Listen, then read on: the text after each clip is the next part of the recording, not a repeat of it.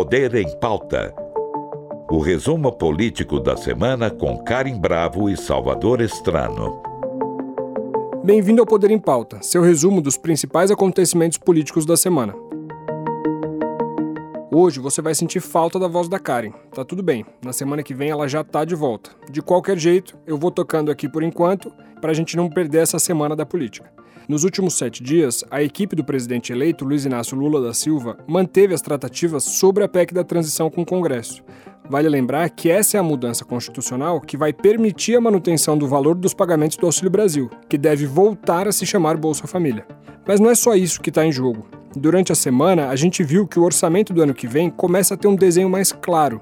E o relator da lei na Comissão Mista de Orçamento, o senador Marcelo Castro, já disse que não há verba suficiente para nenhum dos ministérios da esplanada. E é justamente ao ampliar o escopo da PEC da transição que viria o dinheiro para pagar esses rombos no orçamento federal. Não há como o Brasil funcionar com esse orçamento se nós não aprovarmos a PEC para recompor, recompor todas essas rubricas que eu acabei de falar e de muitas outras que nós não falamos, como ciência e tecnologia, o Fundo Nacional de Desenvolvimento Científico e Tecnológico, a, a, os recursos da cultura, da lei, da lei Aldi Blanc, da lei Paulo Gustavo, tudo isso daí que faz parte do nosso orçamento que não tem recursos para para o próximo ano. Na paralela, a equipe de Lula também começa a moldar o futuro relacionamento com o Centrão. Na terça, o PT declarou apoio à reeleição de Arthur Lira à presidência da Câmara. Lira é o maior expoente do Centrão e há pouco tempo o alagoano ainda dividia palanque com o presidente da República, que cumpre uma espécie de aviso prévio no Palácio do Planalto. Essa movimentação irritou o ainda presidente, e segundo o jornal O Estado de São Paulo, Bolsonaro reagiu exigindo aos ministros de Estado que interrompam imediatamente todos os pagamentos do orçamento secreto. Para discutir todos esses assuntos, eu recebo hoje o professor de Ciência Política da FGV, Cláudio Couto. Bem-vindo, Cláudio. Obrigado, prazer estar aqui, estou sempre à disposição. Cláudio, para a gente começar essa conversa, eu queria retomar esse último paragrafinho que eu falei aqui com você, que é a questão do orçamento secreto. Qual que é o impacto desse congelamento de verbas do orçamento secreto agora no apagar das luzes da gestão Bolsonaro?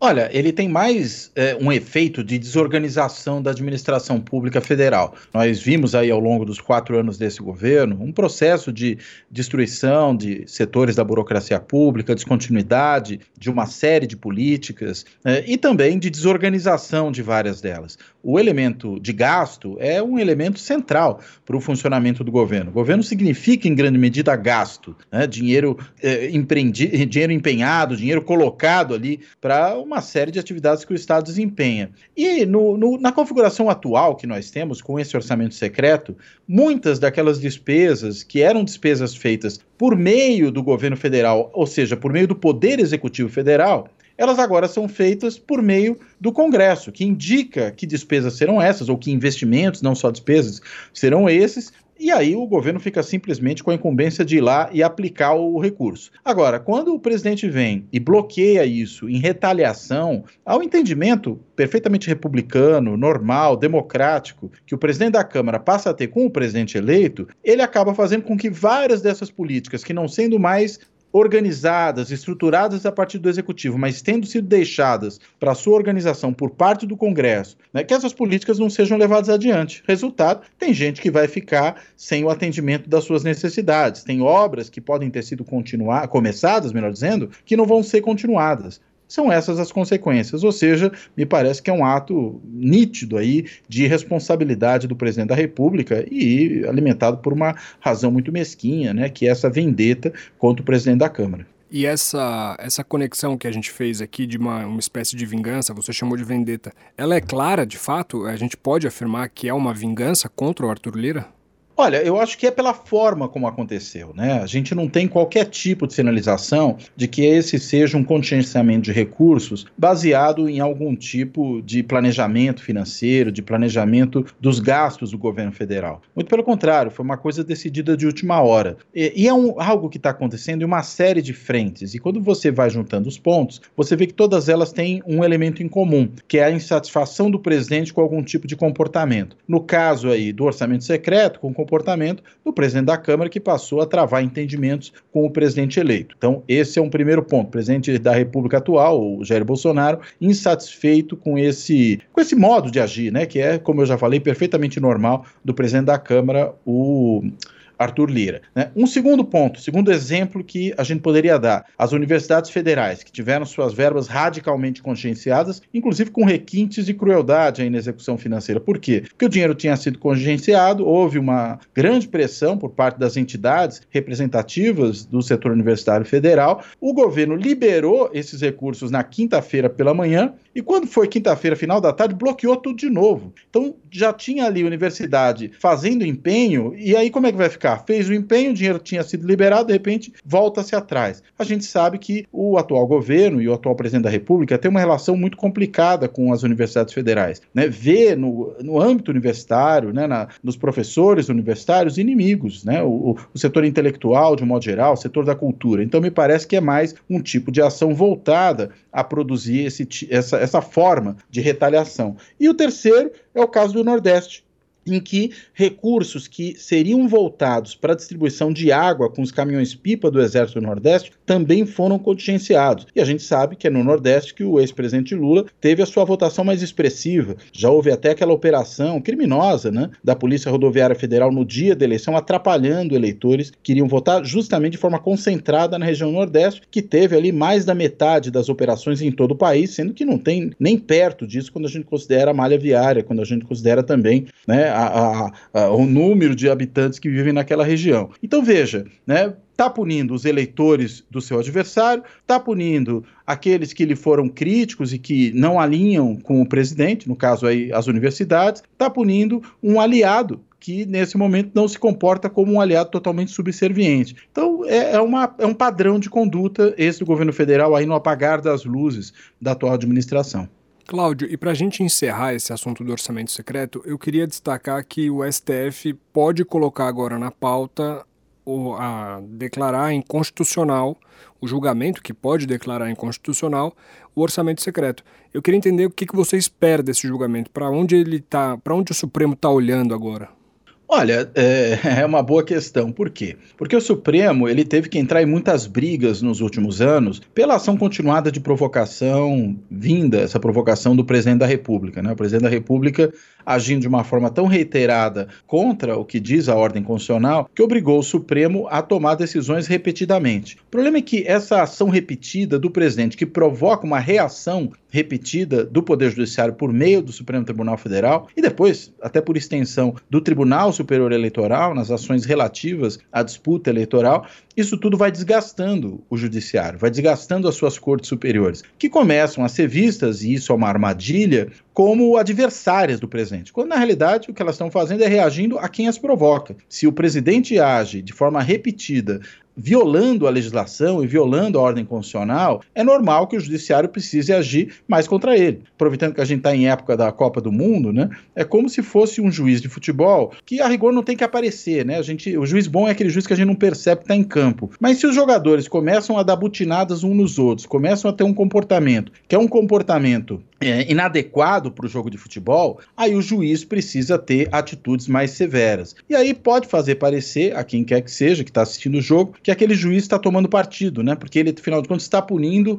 é, os jogadores de futebol. Se for só de um lado, se só de um, de um time, porque esse time é que está se comportando mal, aí vão falar: olha aí, ó, o juiz está prejudicando tal time, está beneficiando o seu adversário. Foi numa armadilha dessa natureza que o judiciário caiu. Então, acredito que o judiciário vai ser agora cauteloso. Ele já teve que ser cauteloso, por exemplo, nas violações da legislação eleitoral que ocorreram aí pela derrama de uma imensa quantidade de recursos do governo federal para poder obter votos para o presidente, né? Nesse último último período foi um transatlântico de recursos e, claro, em clara violação à legislação eleitoral. E aí o, o Supremo, no caso o Tribunal Superior Eleitoral, isso poderia, claro, ter ido parar no Supremo, mas nem começou no TSE, ele preferiu se esquivar desse problema, já tinha problemas demais. Eu não sei se o Supremo agora não vai fazer um cálculo similar. Né? São tantas frentes de briga, embora se trate de um governo no final já do seu período, e sendo governo no final talvez já não represente tanta ameaça, que uh, o Supremo pode, por um lado, acabar com o segredo desse orçamento, eu acho que isso é o ponto mais fácil até de resolver, é uma coisa surreal, é um absurdo completo que qualquer decisão de governo seja secreta, ainda mais se tratando de recursos públicos, recursos financeiros, isso não pode ser segredo. Então, eu, eu acredito muito provável que o Supremo vá acabar com o caráter secreto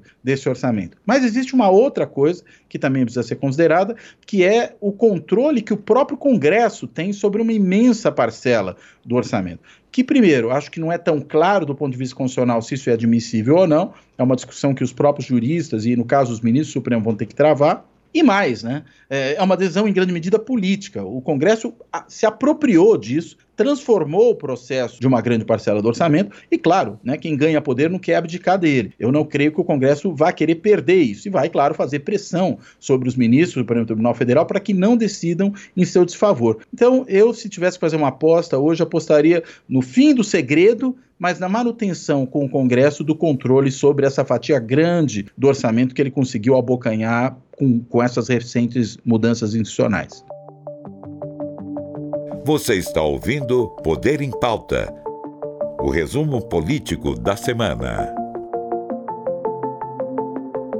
Agora eu queria voltar nossa conversa um pouco mais para a questão do orçamento em si. A gente está vendo a comissão mista de orçamento discutir e o relator do orçamento, que é o Marcelo Castro, tem dito reiteradamente que o orçamento é insuficiente.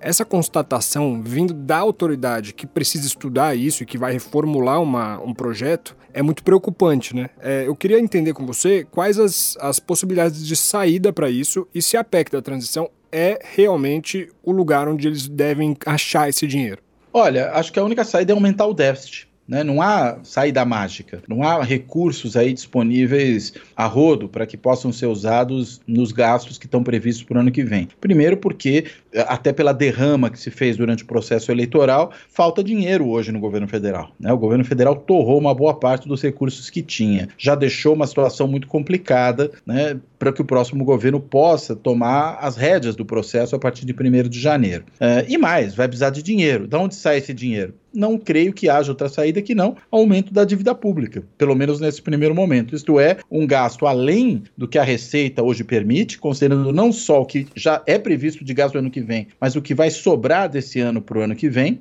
e aí, consequentemente, dá uma folga fiscal durante um certo período. É claro que isso é uma coisa insustentável a longo prazo, você não pode simplesmente aumentando a dívida pública como se não houvesse amanhã, mas eu acredito que nesse momento, pelo menos para o primeiro ano de governo, quiçá para os dois primeiros anos, não há outro caminho que não seja esse né, de é, ter um gasto fora do teto de, de gastos, né, fora dessa regra fiscal, para poder cumprir os compromissos governamentais. Senão, o país para. Né, o país para e uma série de políticas fundamentais deixam de ser executadas, em particular aquelas para os setores mais necessitados da população. Veja que a gente está discutindo aí questões relacionadas ao reajuste do salário mínimo, ao Auxílio Brasil ou Bolsa Família, que agora volta a ter esse nome, ao Farmácia Popular, né, a uma série de políticas que foram, em grande medida, eh, dilapidadas no último período, ou pelo menos eh, não priorizadas no último período, e que estão na pauta do novo governo, então até, inclusive, mais do que isso, na pauta do que é o Estado de Bem-Estar Social que se constituiu no Brasil a partir de 1988. Então, se não se leva essas coisas adiante, né, a gente tem uma crise social das mais profundas, e ela já é grave hoje, tenderia a se aprofundar. Então, como não há milagre, aumento da dívida. Cláudio, e a gente viu um certo protagonismo do governo de transição nesse, nessa discussão sobre o orçamento do ano que vem, que é o normal, né? É o governo que de fato vai tocar esse orçamento. Eu queria que você fizesse uma análise sobre como esse governo de transição está tratando o assunto no Congresso. Eles estão sendo habilidosos, eles estão de fato conseguindo levar isso para frente ou a gente está vendo muito bate-cabeça agora? Olha, eu não vejo exatamente bate-cabeça, eu vejo um processo que é difícil por si mesmo, né? Por conta justamente dessa questão do endividamento público, que é um elemento de preocupação. Você tem ali uma grande quantidade de parlamentares, seja partidariamente, seja individualmente, que tem preocupação com esse tema. Estou pensando aqui que, por exemplo, no senador Tasso Gereissati, que até já propôs aí uma outra forma de tocar essa questão para o ano que vem, com valores bem mais baixos do que aqueles que o governo de transição propôs. E agora, claro, cabe ao governo de transição, por meio dos seus negociadores no Congresso, inicialmente no Senado, o senador Jacques Wagner da Bahia, quem tem desempenhado principalmente esse papel, se trata de um político experiente, já era senador, né, não, enfim, não chegou agora no Senado, está lá há um bom tempo, foi governador de um estado importante, que é o estado da Bahia, passou pelo Executivo Federal, ou seja, é um político é, experimentado e um político com capacidade de, de negociação. Agora, o assunto, né, o, o conteúdo da proposta é que é espinhoso, e aí torna a aprovação mais difícil. Então, eu acredito que a dificuldade é essa né, ela é inerente à natureza da proposta. E, claro, existem algumas questões que poderiam facilitar isso. Uma delas, o próprio senador Jacques Wagner levantou, é a falta de um nome para ministro da Fazenda. Né? Se fala muito do mercado, que o mercado quer saber quem será e tudo mais, os agentes de mercado, né? porque o mercado em si não existe, né? o que existe são os agentes de mercado. O mercado não é uma pessoa, não é um conjunto de. Ele é um conjunto de atores em relação entre si. Mas é, eu diria que é importante também ter esse ministro da Fazenda definido para que os atores atores políticos com os quais se está negociando essa folga fiscal para o ano que vem, saiba, afinal de contas, quem será o responsável por tocar a política fiscal do ano que vem. E isso, evidentemente, dá mais parâmetros. Daí a definição do ministro da Fazenda pode ajudar nessa negociação. E essa demora, evidentemente, que também tem suas razões de ser. Né? Imagino que haja uma negociação grande ali para, inclusive, pensar em qual será a equipe econômica do próximo governo e não apenas o ministro da Fazenda. Né? Embora tudo aponte para o Fernando Haddad agora, né? isso tudo, enfim, leva tempo para ser resolvido. Mas enquanto não é resolvido, também atrasa a tramitação da PEC. Então, eu acho que não há exatamente uma batição de cabeça, mas há uma certa demora demora na definição dessa questão, que é uma questão central. E Cláudio, é, você agora há pouco estava citando o Bolsa Família em 600 reais, o programa Farmácia Popular e um, um certo grupo de, de programas que ficou conhecido, é, que está sendo reiterado agora ao longo do tempo sobre a PEC da transição.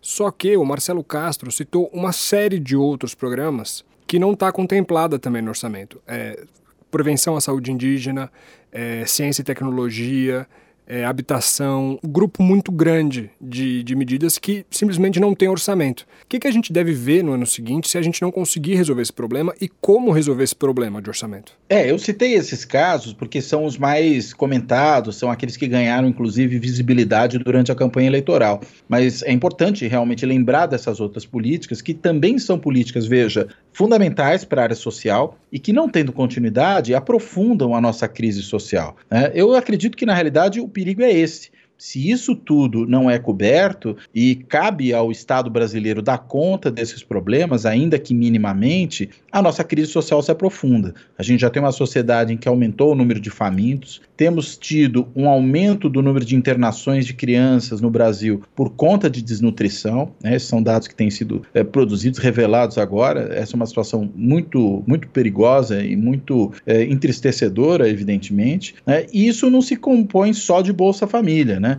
Isso se compõe de um conjunto de políticas públicas que cria uma rede de proteção social necessária para evitar que nós caiamos numa crise tão profunda. Então, é esse o problema. Se não tiver dinheiro, se quiser simplesmente ajustar as contas, isso vai ser feito às custas do bem-estar, pelo menos no futuro imediato, mas no longo prazo estaremos todos mortos, então o futuro imediato aqui precisa ser resolvido para que não morramos tão imediatamente. É, se isso não se resolve agora, vai ter um problema sério. A gente vai ter mais gente passando fome, mais gente morrendo de fome, mais gente não tendo atendimento hospitalar, não tendo moradia, enfim, é um conjunto de coisas. Então, claro, é preciso atacar esses problemas na sua completude e o atual governo deixou um cenário de terra arrasada, né? Se ele não conseguiu resolver, não destinou recursos para essas áreas, desestruturou as políticas públicas, o próximo governo começa com um baita de um pepino para resolver. E é esse pepino da política social.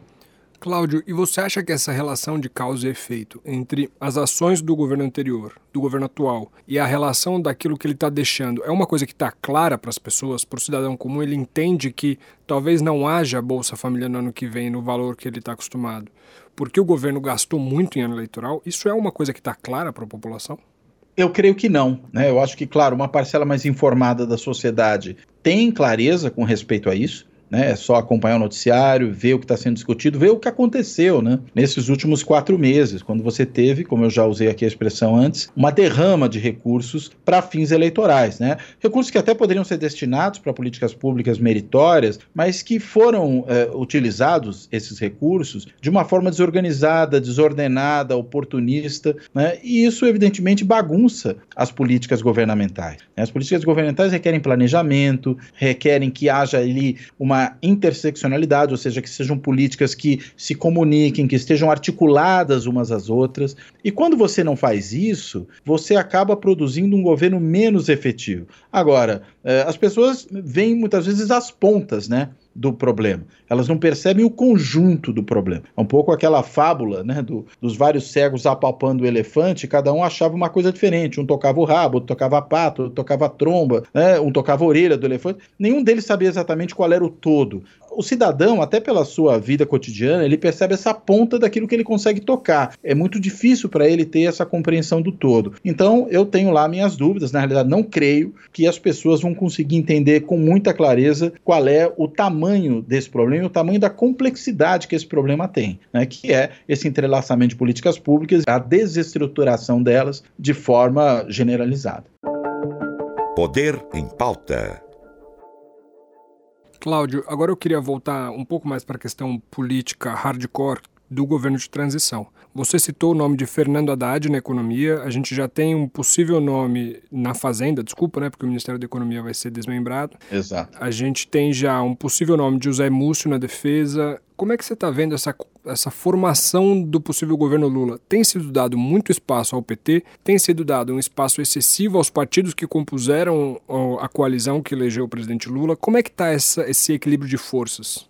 Olha, na transição há sim um certo predomínio do PT, né? Isso é claro. Né? Isso acho que tem a ver com o fato de serem as figuras mais vinculadas ao próprio presidente da República. A gente precisa ver o quanto isso vai se concretizar na formação do ministério. Porque às vezes alguns nomes, claro, que estão na transição tendem a ir para o ministério, mas não todos. Então é preciso observar o que, que vai resultar disso depois. É, o nome do Fernando Haddad, veja que interessante, ele está sendo muito cotado para o Ministério da Fazenda, mas ele estava na equipe de transição da área de educação, que foi a área em que ele atuou como ministro anteriormente. Uh, Agora, isso mostra o quanto a transição não é sinônimo de montagem do governo. Eu creio que esse deve ser um governo muito mais diverso do que um governo petista. Né? Isso foi até anunciado pelo Lula aos próprios petistas, olhando para a Glaze, inclusive ele falou isso num ato ainda antes do segundo turno, e creio que isso vai se configurar na medida em que as negociações para a construção de uma coalizão para o próximo período ocorrerem. Né? E aí, claro, a gente deve ter uma diversidade partidária grande. Há alguns cargos que tendem a ser cargos mais próximos do presidente.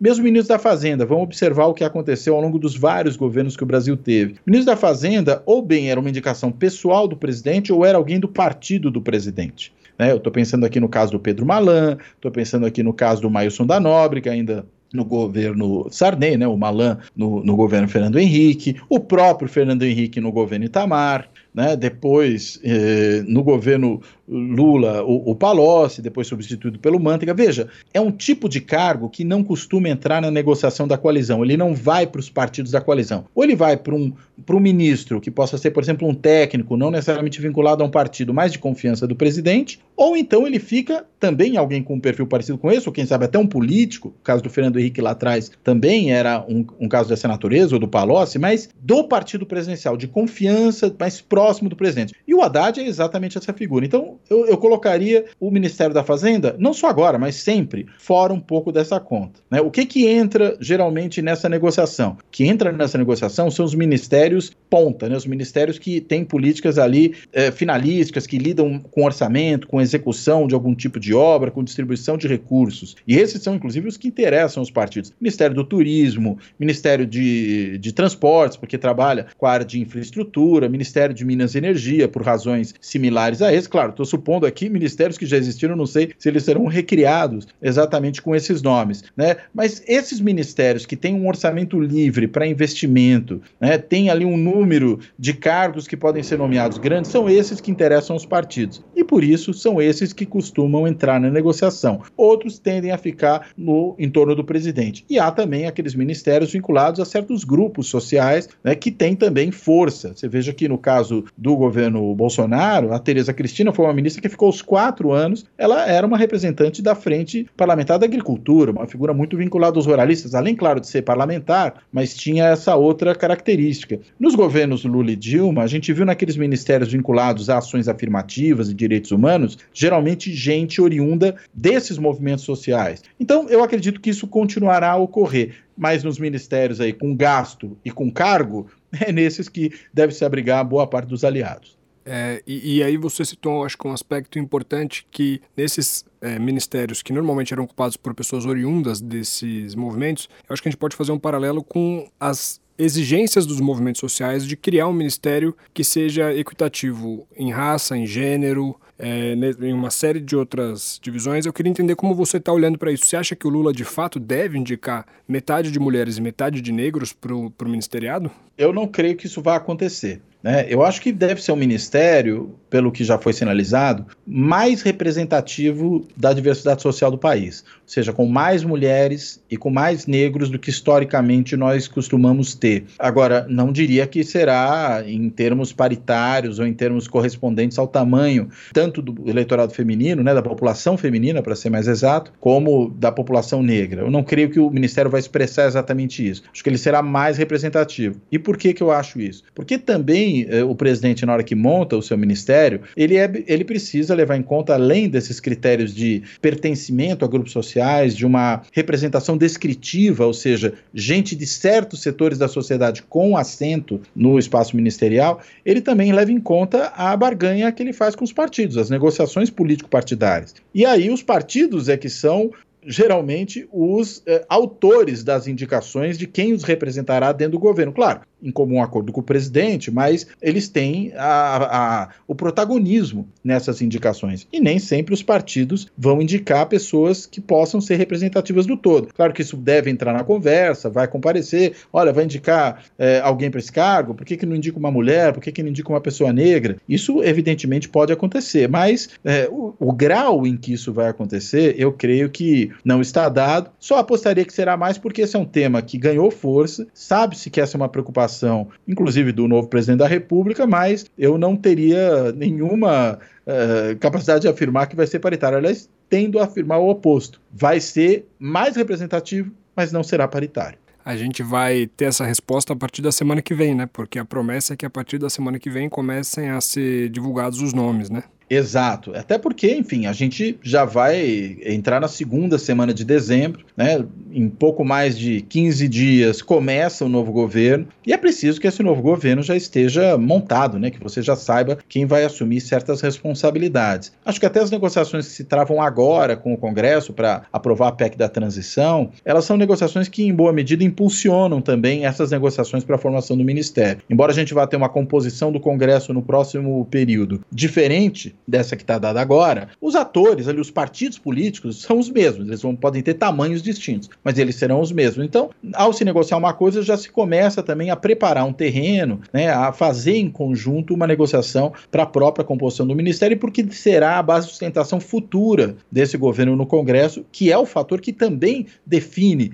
a composição ministerial. Né? Então, acho que da semana que vem não passa, talvez sobre um ou outro nome para ser definido um pouquinho depois, mas acho que os mais importantes, aqueles que, digamos, causam abalos sísmicos na política, Fazenda, Casa Civil, esses aí devem ser decididos já nos próximos dias. Cláudio, e a Justiça Eleitoral adiantou a diplomação do Lula como presidente. Isso é um, uma formalidade, mas que é importante porque é visto como um passo para que ele tome posse no dia primeiro. Eu queria entender com você, primeiro, se isso é um indicativo de que há sim um risco real na posse do Lula, de que haja alguma tentativa de, de impedir esse momento, essa celebração. E segundo, como é que a justiça vem se preparando para minar movimentos golpistas que vêm surgindo ao longo do desde a da eleição, né? Olha, eu acho que essa opção de antecipar por um, em uma semana, né? Porque o último dia do prazo seria o dia 19, anteciparam para o dia 12. Ou seja, se ganharam sete dias em relação ao prazo final. É, por que, que eu acho que isso é importante? Porque Veja, se a gente pensar no que foi o Capitólio nos Estados Unidos, né, aquela mobilização,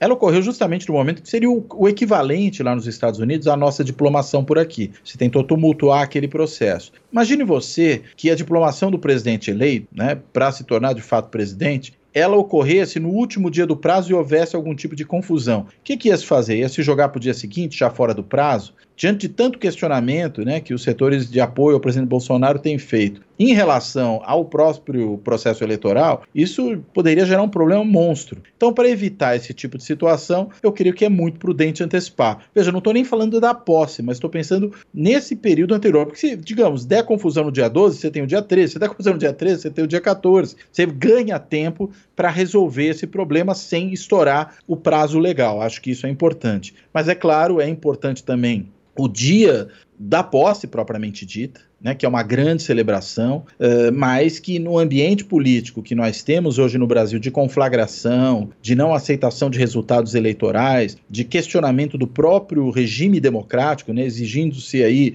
algum tipo de ruptura dessa ordem democrática para satisfazer preferências eleitorais, eu diria que o dia da posse também será um dia é, complicado, né, será um dia perigoso do ponto de vista dos riscos que nós corremos de algum grau de violência política de alguma tentativa de melar o jogo. Então, acho que evitar um problema adicional, que é esse da diplomação, é uma posição prudente e eu acho que mais do que isso sinaliza a preocupação que tanto o Tribunal Superior Eleitoral como o, o candidato vencedor e o seu entorno têm a respeito do que vem pela, pela frente.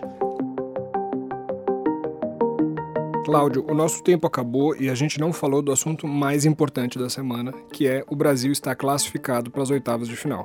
Então, é, infelizmente, o nosso assunto não é esse, mas fica aí o registro, mobilizou todo mundo e vai continuar mobilizando daqui para frente, falta pouco pro Hexa. Cláudio, Isso. queria te agradecer muito por estar aqui com a gente hoje, foi um prazer. Eu que agradeço, né? Vamos torcer pelo Brasil aí nas próximas rodadas. É uma Copa que está cheia de surpresas e de resultados improváveis, né? Então é bom que a gente fique também, não só no processo eleitoral, mas na Copa do Mundo com a pulga atrás da orelha. Esse foi o Poder em Pauta e a gente te espera na próxima semana, dessa vez com a Karim Bravo. Você ouviu Poder em Pauta, o resumo político da semana com Karim Bravo e Salvador Estrano. Produção de Vitor Giovanni e apoio de produção de Natália Teixeira. Trabalhos técnicos Wagner Freitas. Realização Rádio Cultura, emissora da Fundação Padre Anchieta.